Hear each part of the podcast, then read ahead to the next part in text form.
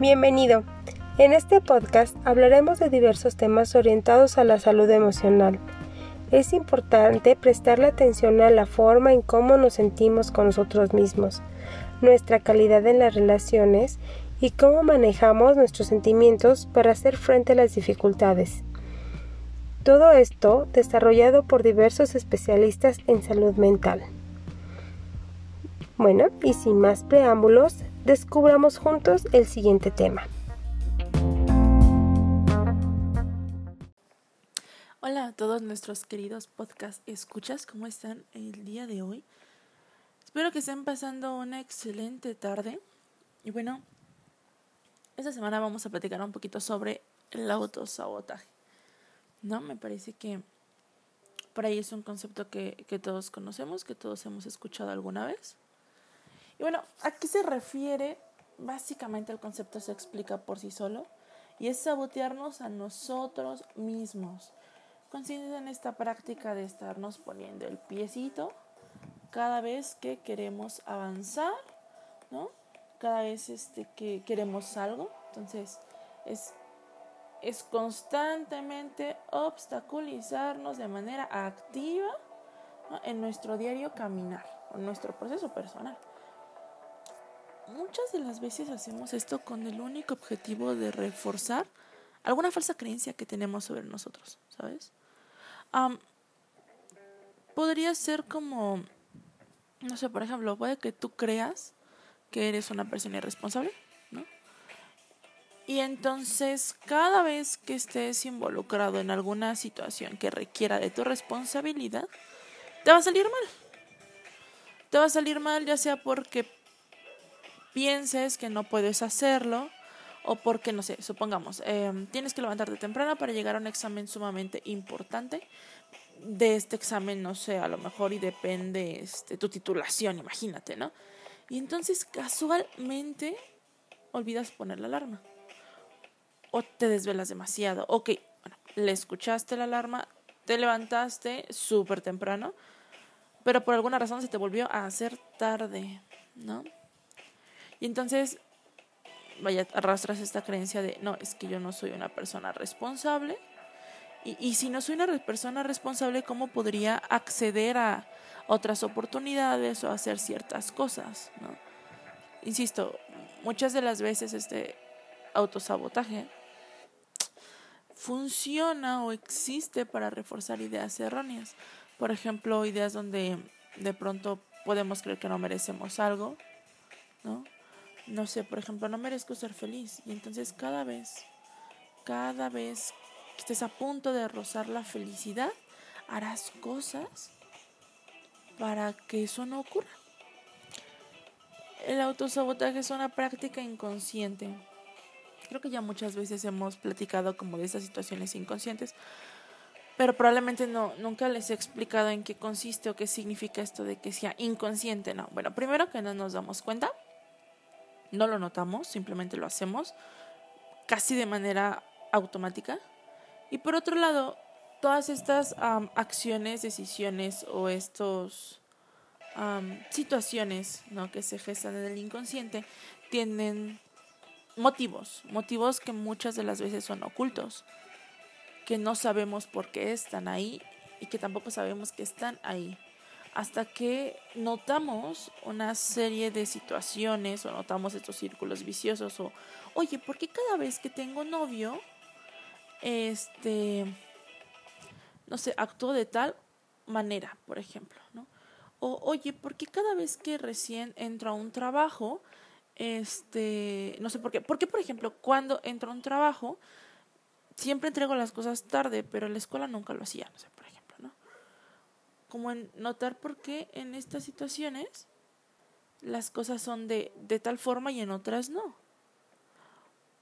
O porque, por ejemplo, este cada vez que tengo una cita con alguien, siempre se me cae algo o, o genera una mala impresión, una mala impresión de alguna otra manera. Y podría ser por esa errónea de, bueno, no soy tan agraciado, no soy guapo, no soy guapa, o no merezco ser amado, ¿no?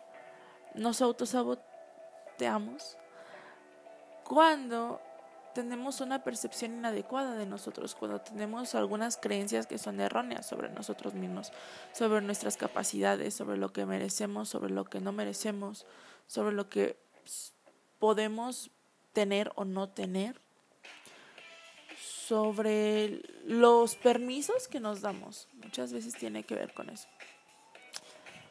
Puedes estarte autosaboteando en el trabajo, como bien lo mencionaba, puedes autosabotearte, no sé, por ejemplo, este, si yo termino mi tesis, supongámoslo, tienes una tesis que terminar y no lo has hecho, y si terminas tu tesis, entonces vas a poder ir a estudiar la carrera, otra carrera, ¿no? Que tú has deseado estudiar por mucho tiempo, por que yo razón no lo hiciste.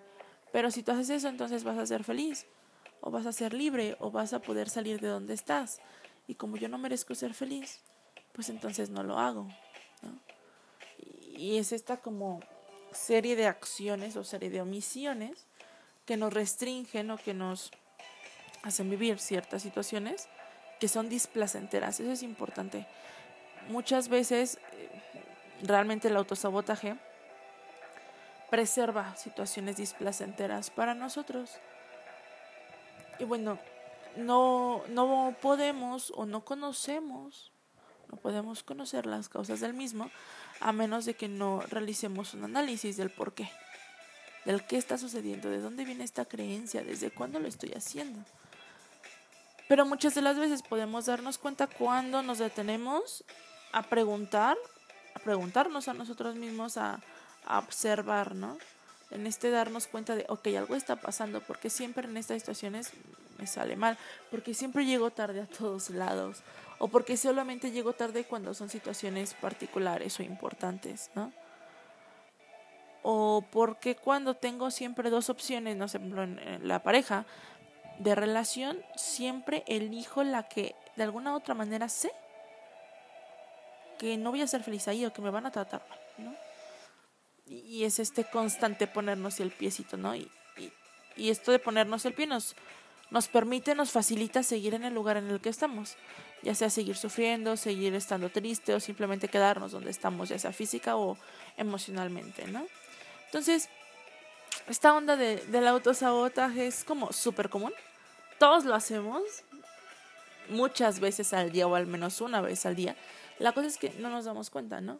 Y es muy importante, muy, muy importante que podamos prestar atención como esta situación.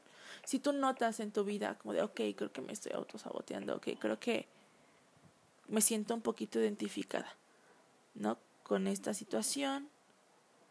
Creo que en muchas ocasiones las cosas no han salido como he querido, pero me he dado cuenta de que se repite, se repite, se repite, se repite. Bueno, probablemente algo está pasando. Probablemente no sé, de pronto se diga, ¿sabes qué? Es que en el día tengo muchísimos más pensamientos negativos sobre mi persona que positivos. O, ¿sabes qué? Este... Eh, no sé, quiero aprender un nuevo idioma, pero pues yo no soy buena para los idiomas, yo nunca fui buena en la escuela, yo no esto, yo no lo otro, pues para qué, antes mejor no lo hago, ¿no? Y es como esta compulsión mental de vomitar cosas negativas automáticamente sin de pronto detenernos siquiera a pensarlo, ¿no? Entonces, sería muy importante y sería muy interesante que si tú notas en tu vida que, que por ahí hay un autosabotaje, bueno, pudieras buscar, buscar ayuda, ¿no? Buscar alternativas para que esto termine. Porque no te va a permitir avanzar. Esa situación no te va a permitir avanzar, muchísimo menos alcanzar tus metas, sea la que sea. Y, y sentirte pleno, y sentirte completo, y sentirte feliz. Y creo que en esta vida lo más importante es eso. La vida es corta, no hay mucho tiempo para a veces estarnos mortificando por algunas creencias erróneas, ¿no? Por situaciones que no son tan reales, ¿sabes? Creo que lo más importante de esta vida es que podamos disfrutarla a nuestra manera, pero disfrutarla, ¿no? que podamos disfrutar de todos los momentos. Entonces, si notas alguna de estas situaciones y te gustaría cambiarlo, bueno, puedes buscarnos por ahí en nuestra página en Facebook de Psicoacho de Línea. Y ahí estamos tu servidora, Aler Sola, y un grupo de psicólogas que pueden apoyarte, que podemos ayudarte y orientarte para modificar esa situación. Realmente espero que, que estén muy bien, que, que puedan estar sobrellevando como esa situación de la cuarentena. que no haga falta la comida en sus casas y que tengan muchísima salud. Cuídense mucho y recuerden que la, suerte esté siempre de nuestro lado.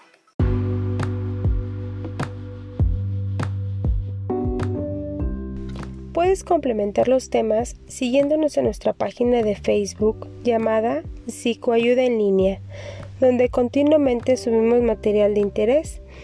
Ofrecemos talleres y cursos online, chats con nuestros especialistas y si así lo requieres, puedes agendar una consulta online que puedes tomar desde cualquier lugar con un dispositivo con acceso a Internet. O también puedes descargar nuestra app para Android llamada Psicoayuda en línea.